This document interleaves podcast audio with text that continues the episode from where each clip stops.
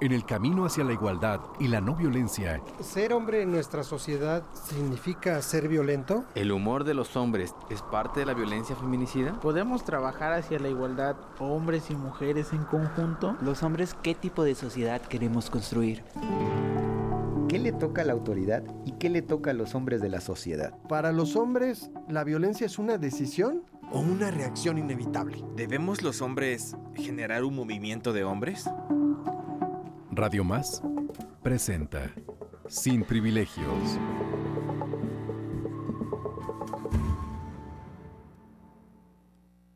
Yo conocí una vez a un colibrí que estornudaba con las flores, se intoxicaba cuando iba al jardín y le mareaban sus olores, azucenas y vicarias le causaban urticaria, los jazmines y azares, problemas estomacales al colibrí de tanto estornudar se le puso el piquito rojo. No pudo más y decidió emigrar con una lágrima en los ojos. Hizo un día sus maletas y se fue de las violetas de su colibrí mamá a vivir a la ciudad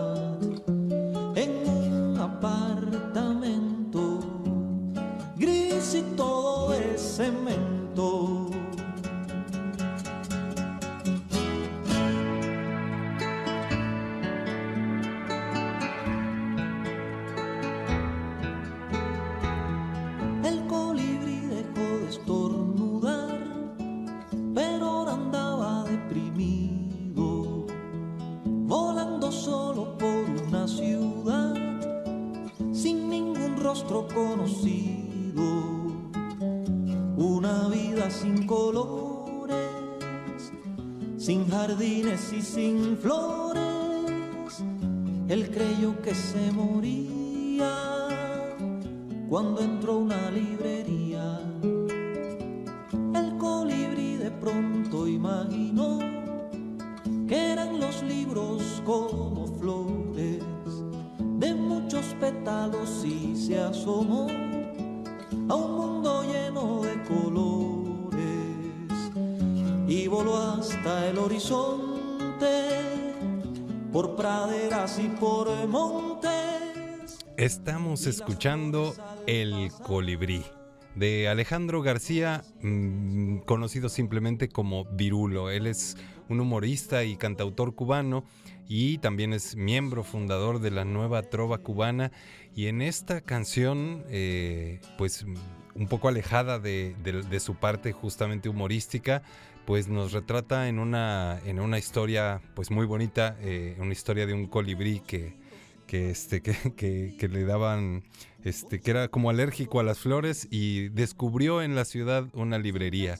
Y bueno, pues un poco por ahí va el programa de esta noche, pero antes les damos la bienvenida con mucho gusto, les saluda su amigo y servidor Bruno Rubio y muy contento también saludo a mi amigo y compañero Paco Contreras.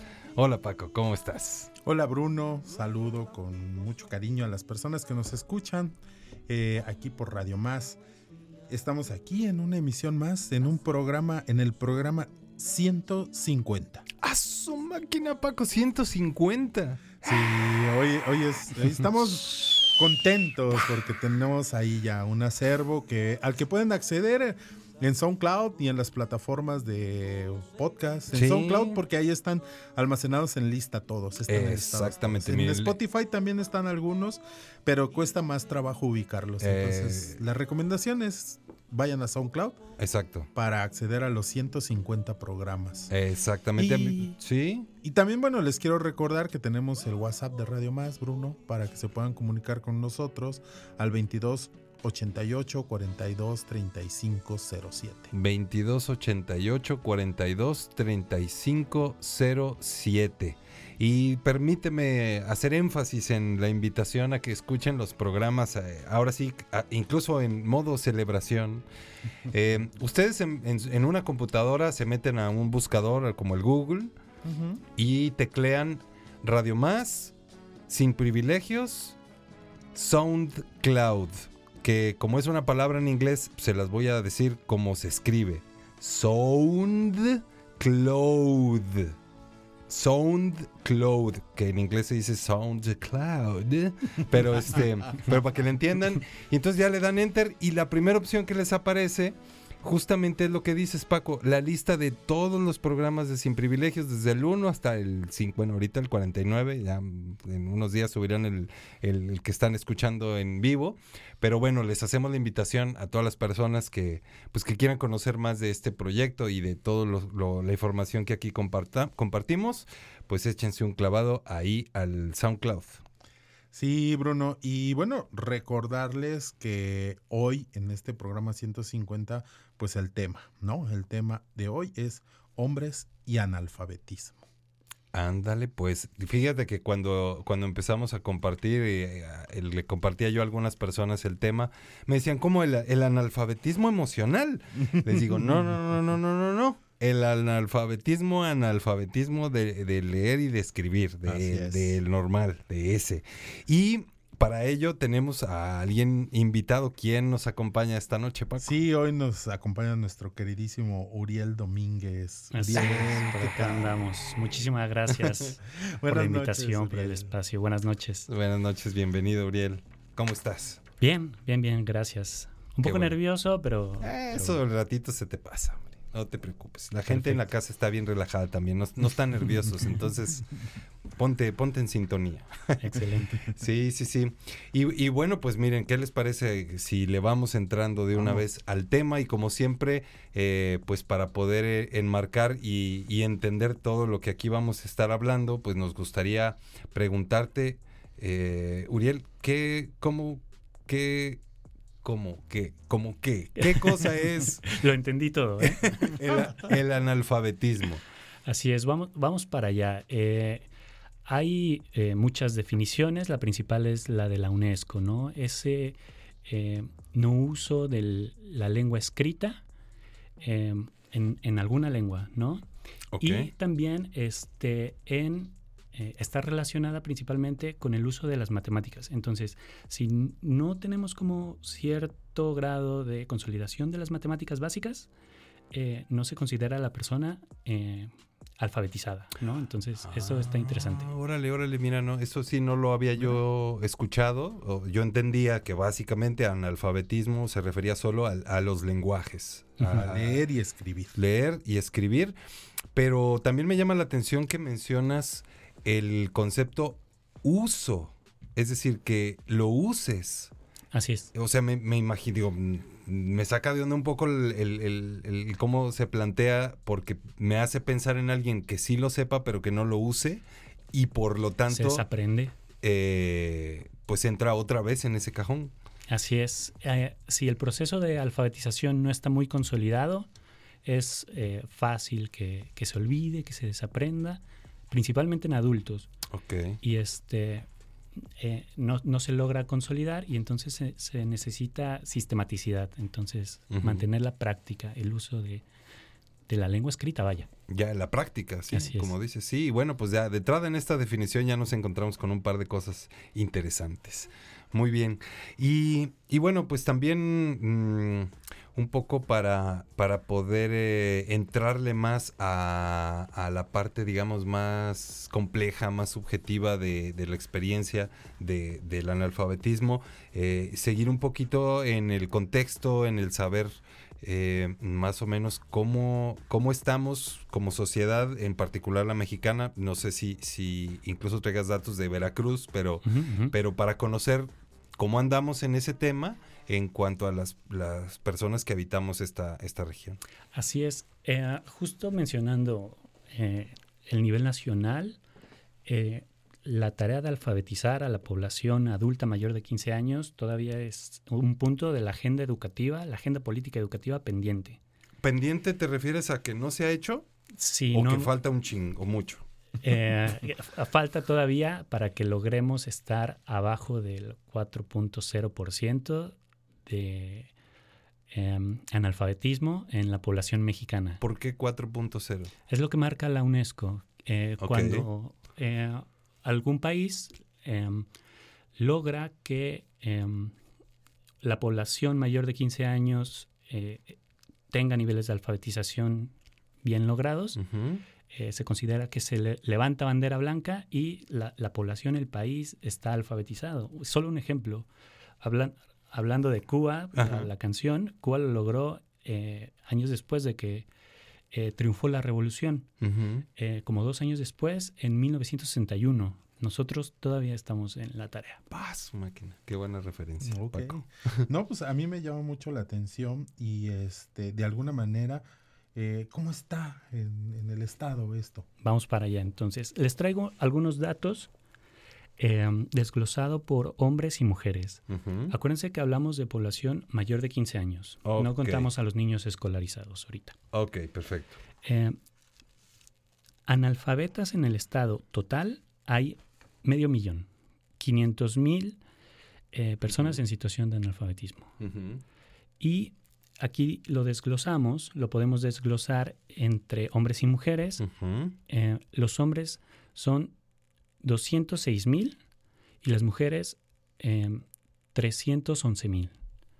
Es más o menos Sí, sí, sí. el, medio millón, ¿no? Estas cifras son retomadas de, de INEGI en su último censo. De 2020. Así es. Y se desglosa en eh, niveles quienes faltan de terminar su primaria o quienes fal- faltan de terminar también su secundaria y esas cantidades también hay que considerarlas teniendo un rezago total. Si tú sumas el analfabetismo más quienes faltan de terminar primaria y quienes Ah, faltan de terminar secundaria, en total en Veracruz suman 2.437.615 personas. Es, es un número bastante elevado con respecto a los a las personas mayores de 15 años. ¿Qué po- ¿Podemos eh, eh, em, referir el porcentaje de población que esa cantidad es? Así es, es el 40% de eh, una población de 6 millones. Es un chorro. yo, yo creí- yo digo, al, al inicio, al ver algunas eh, cifras, me daba la impresión, tal vez justo por las consideraciones de, de los detalles de las cifras, Ajá. yo decía, no manches, ya vamos re bien, ya nos falta bien poquito. Y con esto que dices, o sea, ya es como, Sí, como entendiendo el, el, pues como un, un grueso que, que además eh, está en condiciones similares. Digamos, sí hay una varia- variación, pero para la vida práctica me imagino que estás en el mismo cajón. Sí, es bien complicado este problema social.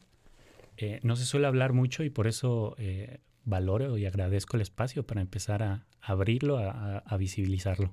No, pues gracias, gracias a ti. Qué, qué impresión, ¿no? Ahorita pensaba que en ese 40%, de repente cuando leemos estadísticas es muy fácil decir poco menos de la mitad, ¿no?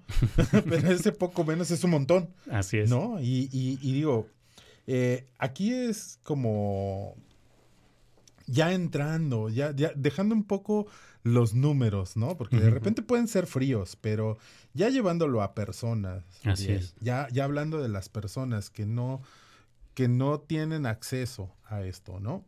Y que hay ahí toda una cuestión que tiene que ver con los derechos humanos. ¿Qué, Exactamente. qué nos puedes decir ya hablando ya de estas personas, del contexto cultural, de quiénes son, cómo están estas personas en, el estado, hablando en. Veracruz? Así es. Yo creo que eh, es una pregunta bien compleja porque hay que caracterizar la diversidad, ¿no?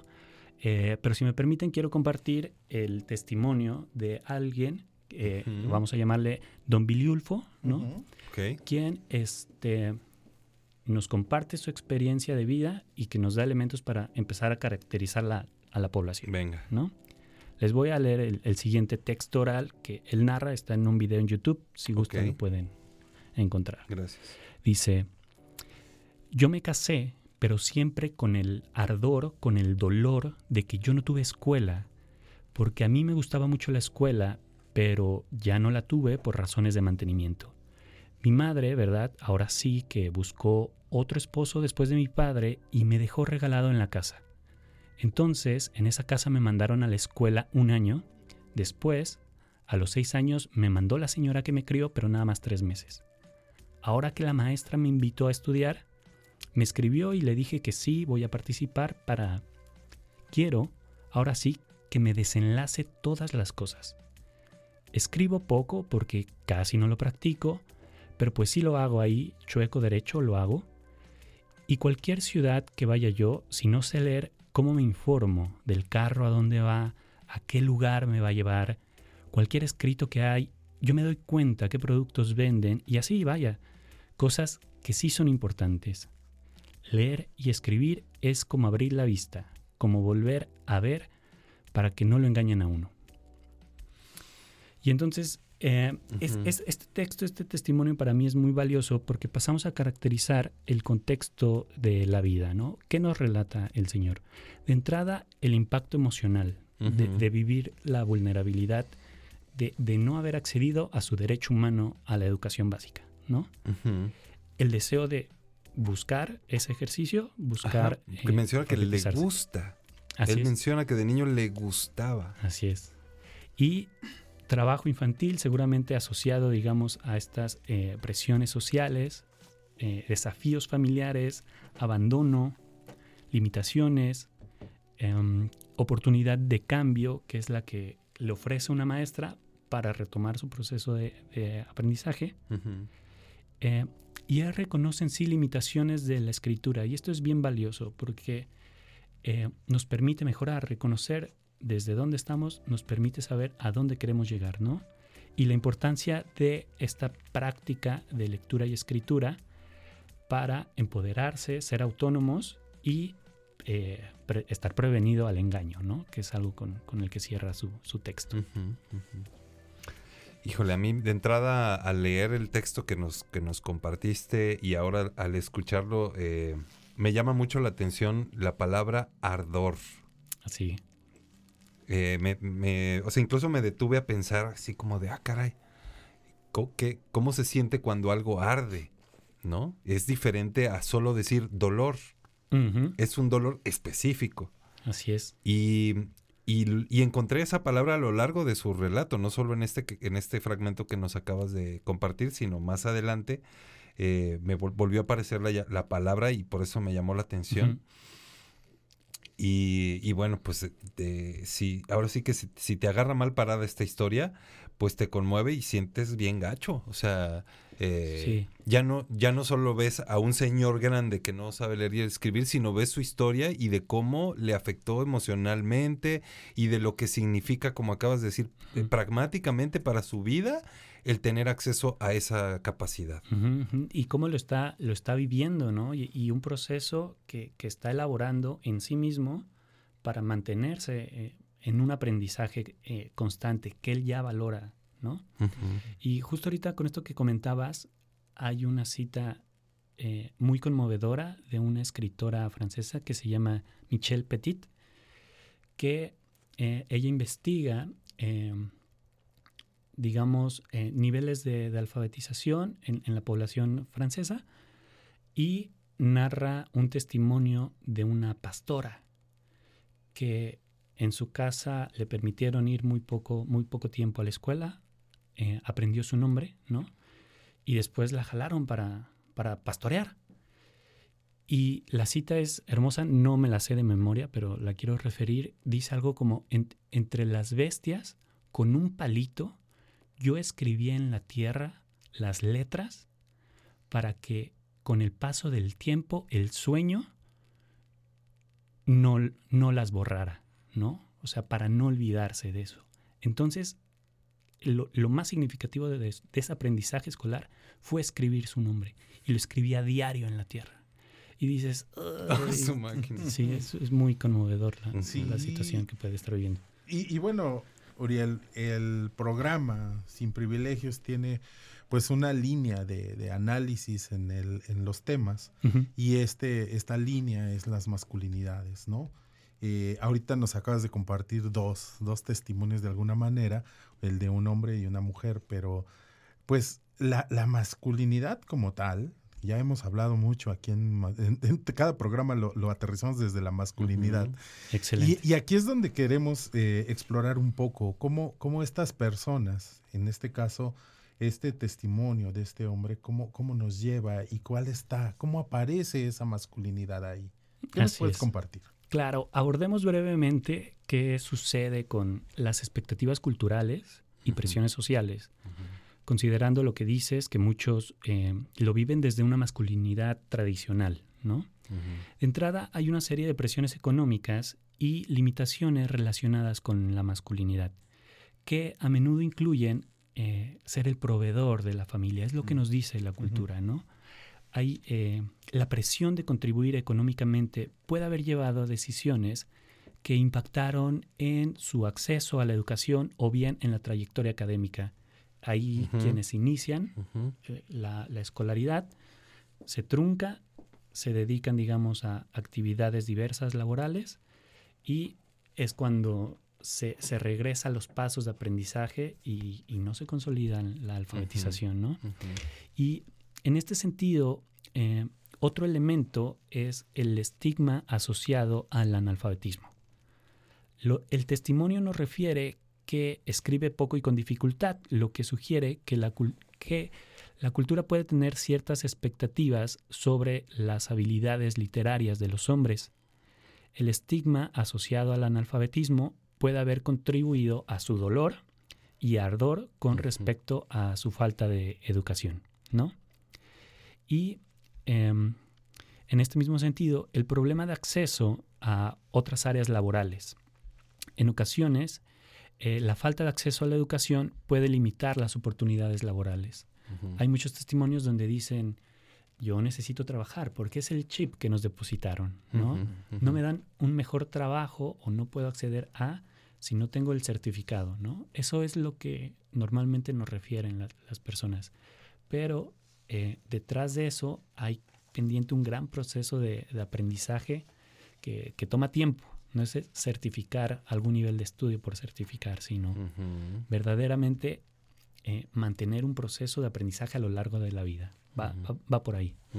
Y que, y que se vincula también con el desarrollo, ¿no? Porque no solamente es in- in- incorporar conocimientos, Bruno, Uriel, sino también eh, esta Ujú. socialización que se da en esos espacios también van creando esta parte de la identidad, ¿no? Eh, es- es decir, pienso, Uriel, ahorita una de las cosas que en, hace unos días trabajaba con, con personal de salud, especialmente con, con gente que atiende a adolescentes.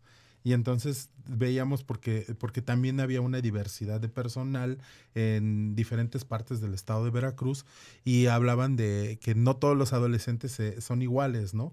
Y decíamos, claro, hay zonas donde la adolescencia es una etapa que se saltan los hombres, ¿no?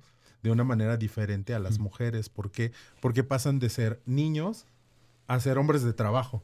Y entonces de repente esa parte de la adolescencia se desaparece, ¿no? Y, a- y hablando de este tema de la alfabetización, pues a veces les toca a los hombres en algunos contextos saltarse el paso educativo, ¿no?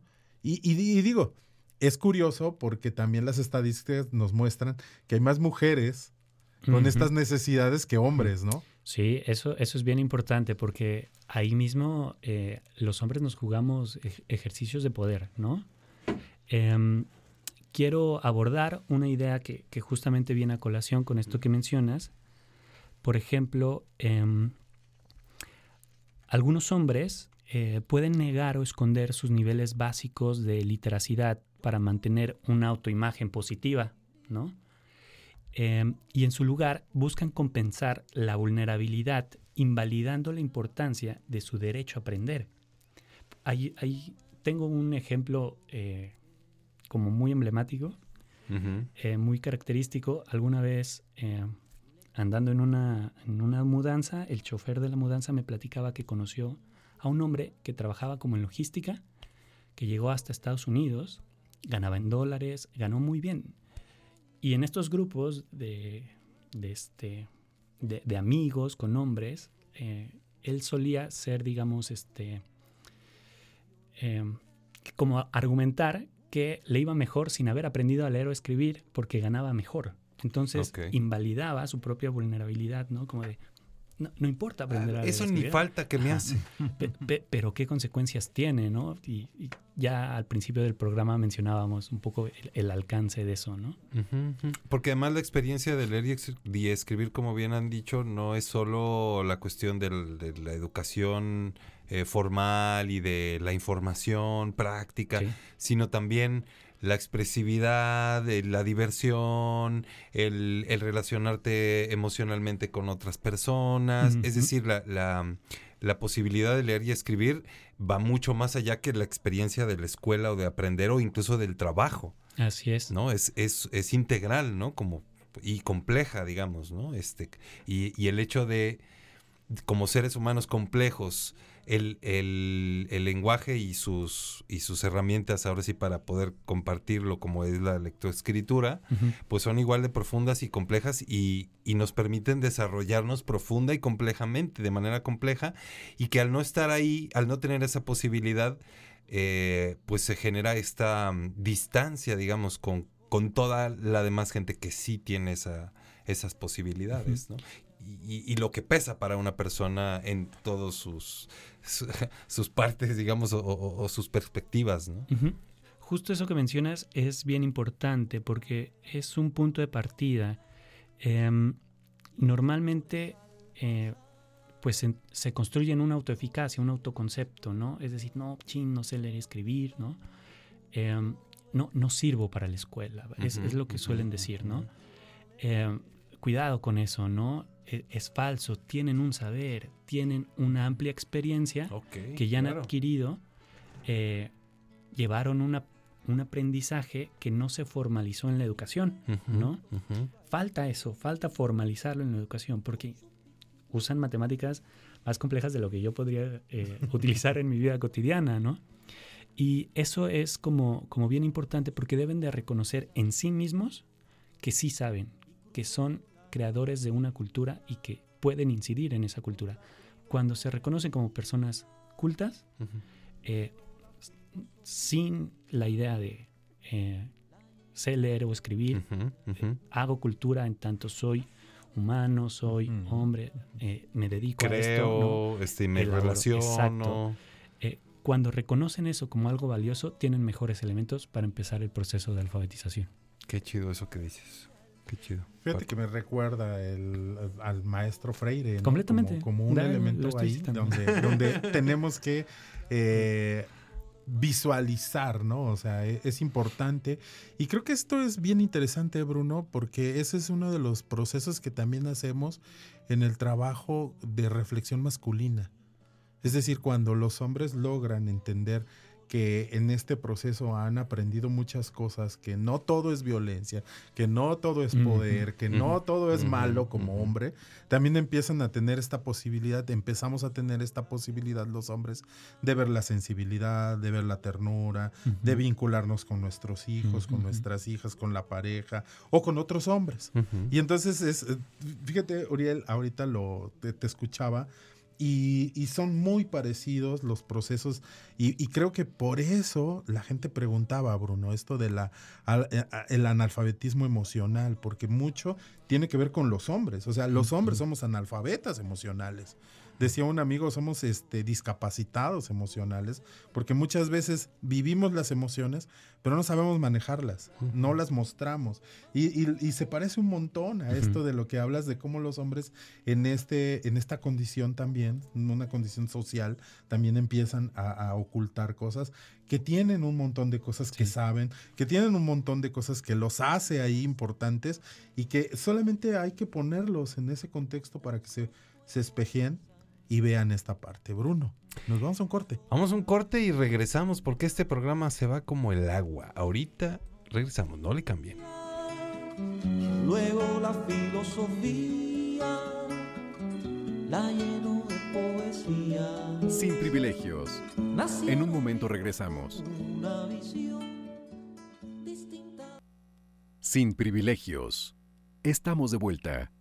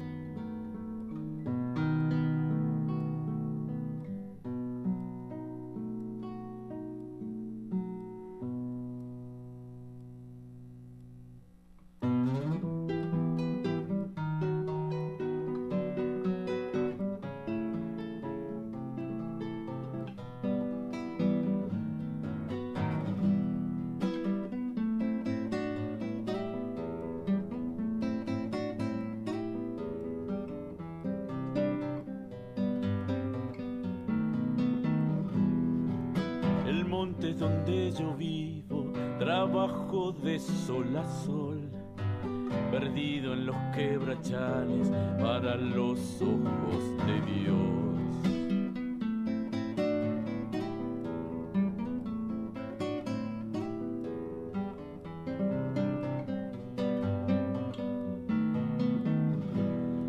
Me levanto antes del alba, solo paro de harina y grasa y unos mates pa' beber.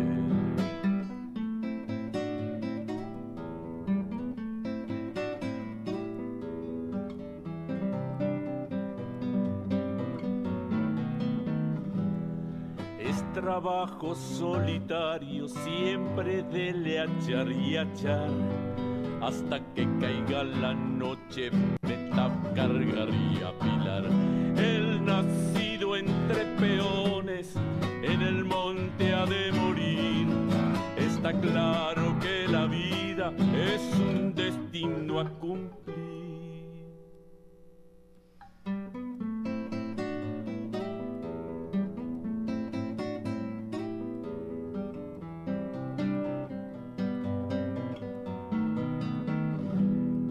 Yo no pude ir a la escuela, yo no sé leer ni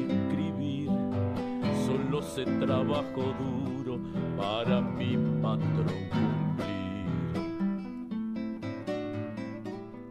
Estamos escuchando Destino a cumplir de Lucas Cohan o Cohan, no sé cómo se diga. Así. Ah, Cohan. pues, Cohan. Y bueno, con esto regresamos a Sin Privilegios y tenemos por ahí un mensaje, Paco. Sí, Bruno, le doy lectura. Dice, hola, en el contexto en el que están hablando, ¿la educación en Veracruz es un derecho o es un privilegio? Entre hombres y mujeres, ¿cómo quedan las mujeres frente a esta falta de educación? Uriel. Pre-. Pregunta compleja. Yo creo que depende mucho de las subjetividades. Ahí la, la respuesta lo tiene cada persona que se cuestione eso. ¿Es un privilegio o es un derecho, no? Eh, si a mí me preguntan de- desde mi postura, Ujú. eh, muy, muy personal también, no Ujú. solo eh, académica, es un derecho humano, Ujú, ¿no? ujú, ujú. Y eh, el Estado es responsable como de asegurar condiciones. Ok. Pero sí, hay eh, quienes también tuvimos eh, accesos eh, a muchos años de estudio, lo cual puede significar un privilegio. Depende quién nos se responda a esa pregunta. Ya, es. ya, ya, ya. Y bueno, antes de que nos platiques un poquito de esta canción que tú nos has eh, recomendado, Uriel, eh, me gustaría hacer como el paréntesis desde, pues desde mi gran ignorancia en el tema, pero sí como desde la perspectiva que tengo de que pues estamos hablando de la experiencia de los hombres, pero que en- entiendo que en este tema, como en muchos otros, eh, las mujeres se encuentran en, en mucha mayor vulnerabilidad, ¿no? Sí, este, sí, sí, en- sí.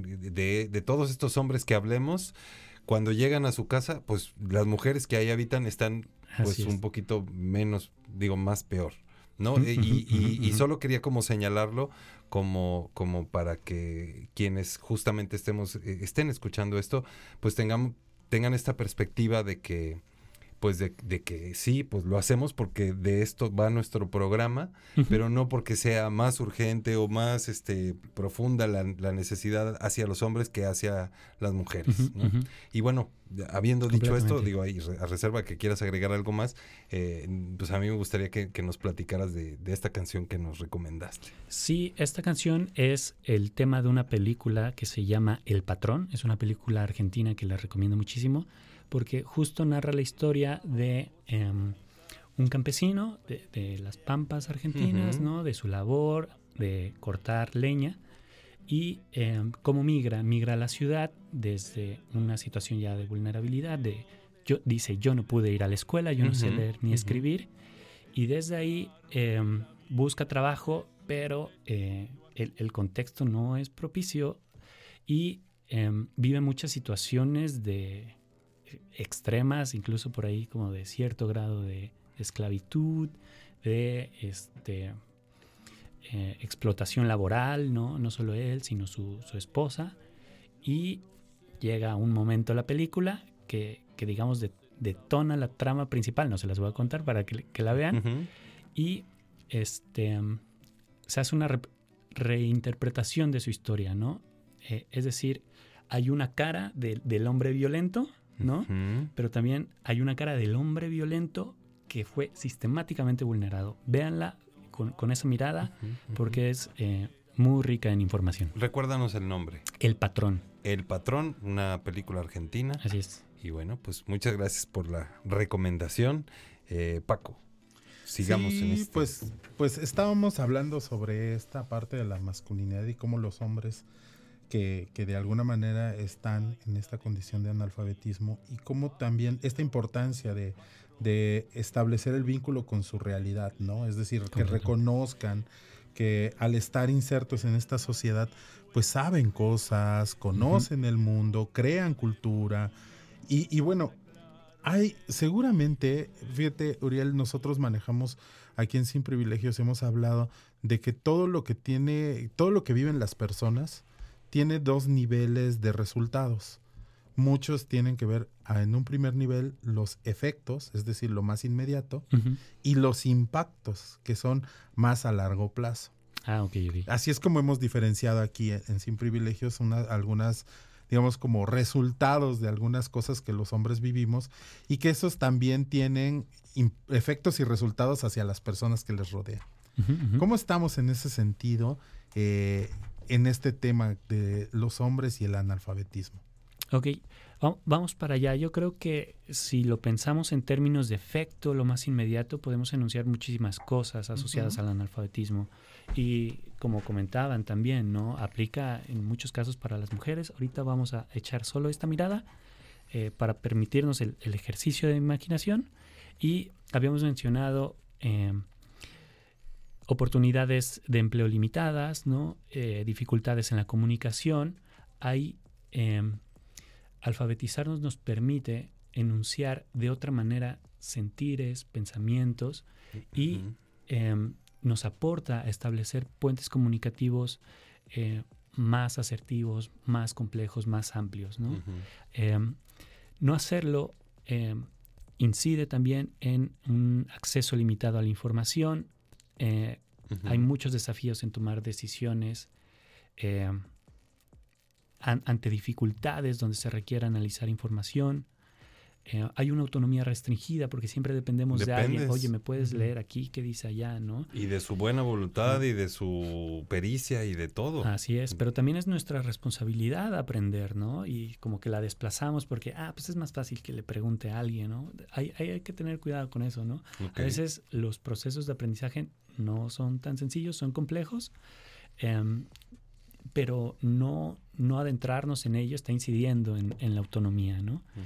Eh, lo que ya me habíamos comentado, una baja autoestima, sentimientos de vergüenza, em, que, que incluso puede tener un impacto en la educación de las y los hijos, ¿no?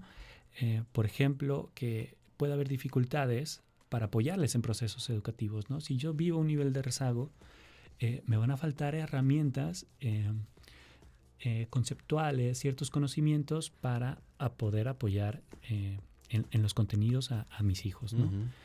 Y limitaciones en la participación ciudadana. La falta de habilidades lectoras puede limitar muchísimo la participación de procesos democráticos y la comprensión de cuestiones sociales y políticas, más, donde necesitamos lecturas de la realidad más complejas. Sí, y, y- y donde a final de cuentas se, se tejen toda la, por ejemplo, la cuestión de, de la responsabilidad que una persona tiene hacia su comunidad. Ujú. eh, muchos de los de las de las dinámicas donde donde justamente participo de esa corresponsabilidad pues, se dan a través de la lectoescritura Sí, y entonces ya no puedo participar para bien y para mal en esos procesos, ¿no? Como las elecciones mismas, digamos, por ponerla más trillada de todas. sí, no, se sitúa muy bien a nuestro contexto eh, actual y yo creo que ese es un mensaje valioso. Eh, ¿Desde dónde vamos a vivir un proceso electoral? ¿Desde dónde nos vamos a posicionar?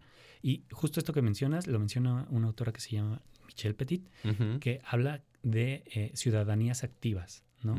Y eh, eso, es, eso también lo permite los procesos de alfabetización. Híjole, eh, estamos hablando de, de muchos, o sea, estamos hablando de un proceso que es la alfabetización, pero se ramifica de muchas maneras en muchas cosas, ¿no? Sí. Es decir, eh, una persona, hablando de hombres y mujeres, que tiene acceso a, la- a leer, escribir y matemáticas básicas, que ya nos, nos decía Ujú, Suriel, ujú. le da la posibilidad de eh, vivir en un contexto y tener muchas herramientas, no solamente para interactuar con el conocimiento, ¿no? Es decir, para, para muchos elementos. Pero en esta idea de la masculinidad y, y que muchas veces los hombres nos resistimos a Así estos es. procesos de cambio, Ujú, a estas formas, incluso... No, no dudo, no, no sé, ahí desde mi desconocimiento, no dudo que algunos hombres eh, no le quieran entrar a, la, a, a- a- educarse, a, alfabetizarse, pues uno por la vergüenza, pero también por otra, de otra manera por resistencia a mostrar que esto cambie, porque de alguna manera ya estoy acostumbrado a que esto funciona, yo ya sé que esto me funciona y ya sé cómo resolver mis problemas, entonces, ¿para qué me voy a complejizar? Y en ese sentido, ¿hacia dónde nos lleva también la alfabetización como una oportunidad al Claro. cambio? Así es.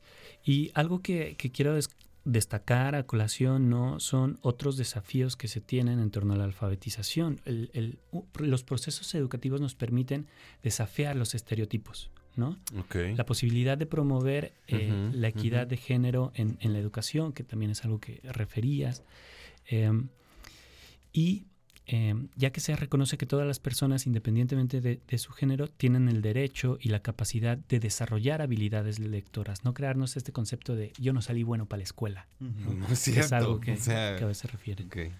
Y eh, el estereotipo de masculinidad normativa eh, puede crear barreras para que los varones busquen apoyo en la mejora de las habilidades lectoras. Ahí se sitúan estas resistencias que bien enuncias. Eh, el desafiar estos estereotipos em, se fomenta un entorno en el que todos se sienten libres de buscar ayuda, de participar activamente en oportunidades educativas sin temor a, em, a los estigmas.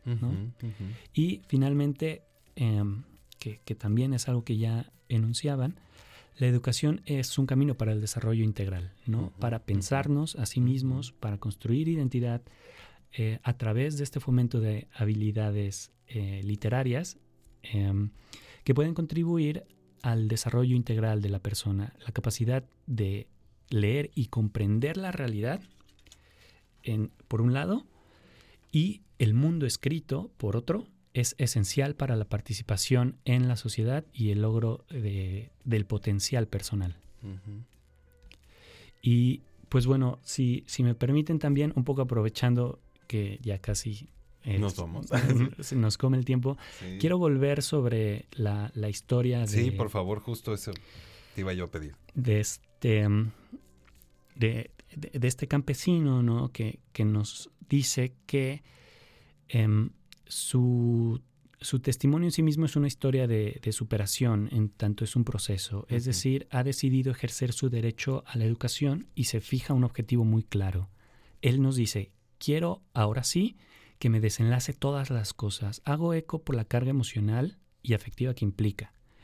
Eh, y voy a un punto importante sobre la alfabetización. Todas y todos eh, tenemos lecturas del mundo. Somos capaces de leer la realidad. Eh, pero cuando andamos el camino del lenguaje escrito, se, ab- se abren paulatinamente posibilidades y en ella está una lectura más compleja de la realidad social, histórica, cultural, política, personal. Y eh, ante la pregunta, ¿qué hay detrás de alfabetizarse para lograr que se desenlacen todas las cosas? Eh, quiero aventurar una, una respuesta que igual está a debate, ¿no? Pero yo considero eh, que escribir la propia historia tiene la posibilidad de construirse como sujeto, como persona, como un ente activo desde su propia subjetividad y que las historias son la forma en que nos construimos, es decir, eh, dejamos de ser un sujeto pasivo, somos un sujeto activo que escribe y reescribe llenando de sentido. Y leer permite al lector en, en ocasiones eh, descifrar la experiencia. Depende del texto que leamos, ¿no? No, claro. to- no todos los textos nos, nos tocan eh, personalmente. Y entramos eh, al plano de, de la construcción de la identidad del hombre que se alfabetiza y eso tiene eh, muchísimo, muchísimo valor, ¿no? Y eh, justo como comentabas, que don Biliulfo refiere el ardor, el dolor de que no tuvo escuela, igual que en la canción, llena de sentido la frase que los escritores ponen palabras en donde nos, nos duele. Un hombre que reconoce su vulnerabilidad, consciente de la importancia de sobreponerse a ella y capaz de escribir la experiencia de dolor, es capaz de pensarse a sí mismo desde una nueva mirada, de construirse y de sobrevivir, ¿no? Eh, las palabras pueden mantener el dolor y la pena a la distancia y ahí se inserta la expresión del desenlace de todas las cosas, la posibilidad de enunciar y resignificar la experiencia. Por, por eso eh, comento que Don Biliulfo es, es un caso de éxito. Eh, él tiene el camino claro, ¿no? Va resignificando su experiencia, su propia identidad y se insertan todas estas posibilidades de pensar su propia masculinidad, ¿no? Ah, su máquina. Yo justo, justo me llamaba también la, la atención esa, esa frase de, de ahora sí que me desenlace todas las cosas. Me pregunto si la palabra desenlace tenga que ver con el llegar a un final o con desenlazar. Eh, no, digo, De soltar, sí, Sí. ¿no? sí, sí, sí, sí. soltar. Completamente. ¿No? Eh, y, y bueno, pues ve- veo que es como un, un cierre, digamos, de- del mensaje que nos estás compartiendo de él. Así es. eh, aquí hay que nuevamente volver a la, a la subjetividad, ¿no? La persona que lee, que escribe, en este caso don Biliulfo, eh, tiene un significado bien claro, ¿no? Hay que sabernos aproximar a, a esos textos que nos relatan, ¿no? Porque están llenos de mucho sentido que de un pri- de primer momento no, como que nos mueve, no sabemos dónde estamos, a qué se refiere, eh, pero que para él tiene pleno sentido, ¿no? Y pues bueno, yo, yo creo que el testimonio es el testimonio de un poeta porque como muchos, en medio del dolor conservaron la dignidad recitando versos y nos regala una última imagen poética. Leer y escribir es como abrir la vista, es como volver a ver para que no lo engañen a uno. Leer eh, no nos aísla, no es una actividad que hacemos eh, individual nada Ese más. vato vive encerrado leyendo. Así es. Pero en realidad no está, No. ence- no está aislado. Así es. Eh, se reintroduce al mundo de una forma distinta. Esa es la gran posibilidad. Y eh, los hombres, igual que las mujeres, nos construimos de una forma muy singular, eh, con las armas que podemos agarrar en mayor o menor medida. Podemos encontrar un espacio donde estar y saber estar, ¿no? Ahí está la, la gran potencialidad de alfabetizarnos y de pensarnos, ¿no? Eh, y se trata de eh, elaborar una relación de nosotros mismos con el mundo eh, que nos dé sentido. Aquí yace la posibilidad de leer, de que leer y escribir contribuye a volvernos un poco más el actor de nuestra propia vida. Es lo que quiero compartirles. Qué bonito, Uriel. Man. Apropiarnos. Esto es algo bien interesante porque, y- y- insisto, esto se parece al proceso de reflexión de la masculinidad, como, como lo hemos planteado en muchos contextos y en, y en varios programas de Sin Privilegios, Bruno, porque de alguna manera el analfabetismo atraviesa a los hombres, pero no se dan cuenta muchos de ellos. Y, y sucede lo mismo con la violencia. Hay violencias que nos están atravesando a los hombres, pero no nos damos cuenta porque nos dijeron que eso nos hace hombres. Y entonces de repente eso es como luchar contra esa propia identidad y decir, ¿por qué voy a, por qué voy a decir que soy víctima si en realidad estoy teniendo ganancias, ¿no? Y esto es bien interesante. Pero bueno, vamos ya en, el, en, en la recta final. Uriel, ¿qué hacemos si, si alguien se interesa? ¿Dónde se pueden comunicar? ¿A dónde pueden asistir si a alguien le interesó el tema? O incluso si conocemos a alguien que tenga esta necesidad de alfabetizarse. O alguien que nos esté escuchando y que también Y que tenga quiera, esa ¿no? necesidad. Claro. Ujú. Si por ahí conocen a alguien que quiera aprender a leer y escribir o terminar primaria secundaria, eh, que se acerquen a solicitar los servicios gratuitos de el INEA, el Instituto Nacional de Educación para Adultos. Aquí en Veracruz es el IBEA y en los demás estados donde nos estén escuchando o si hay algunas personas, unos radioescuchas que son de otro estado, lo mismo pueden encontrar estos servicios en, en sus diferentes municipios. Tienen eh, extensión en todo el territorio nacional y son servicios gratuitos. Esto para quien quiera terminar su primaria, secundaria o alfabetizarse. Ah, perdón, se me ocurrió una ocurrencia preguntona. Eh, pues la voy a soltar así. ¿Se puede aprender a leer y escribir en YouTube? Tin, tin, Ay, tin, caray. tin. No sé, digo, me Pa- de- para de- la almohada. Para la esa. almohada, no sé. Digo, no, no, no, no, no lo digo para recomendarlo, ¿no? Definitivamente yo creo que es, lo mejor es acercarse a, a una institución que está creada para ello, como incluso como, pues, como para empezar. Eh, yo digo, pues si hay cosas, yo me imagino que, que debe haber alguien que se haya puesto a querer enseñar a leer y escribir en el YouTube. Yo- ¿Quién sabe? Quizá en la pandemia, ¿no? No, no podía haber como reuniones colectivas, como alfabetizar. Alfabetizar eh, inherentemente requiere un proceso de acompañamiento. Voy con alguien más, un maestro, un maestra, eh, que me lleva en este paso, ¿no?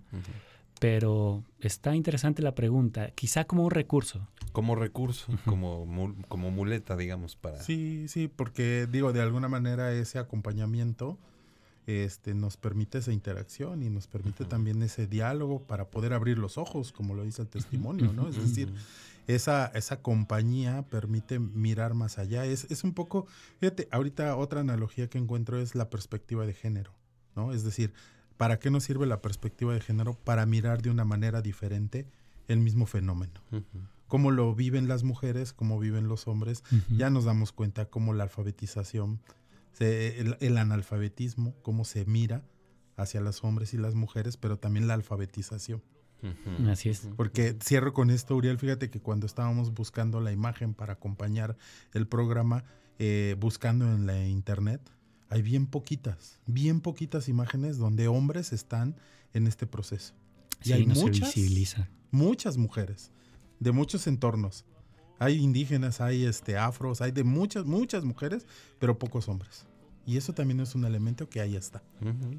Bruno, Pues, ¿se no, hombre, pues terminó? muchísimas gracias, A eh, ustedes, Uriel. muchas gracias. De verdad que es- ha sido un programa muy, muy sabroso, muy, eh, digamos, eh, alejado de, de, alguna manera de- del tipo de temas que hemos, que hemos tratado, pero que para mí resultó muy, muy revelador y, y muchas gracias, pues, ahora sí por todo lo que nos has compartido. Sí, gracias a ustedes y a todos y todas las radioescuchas.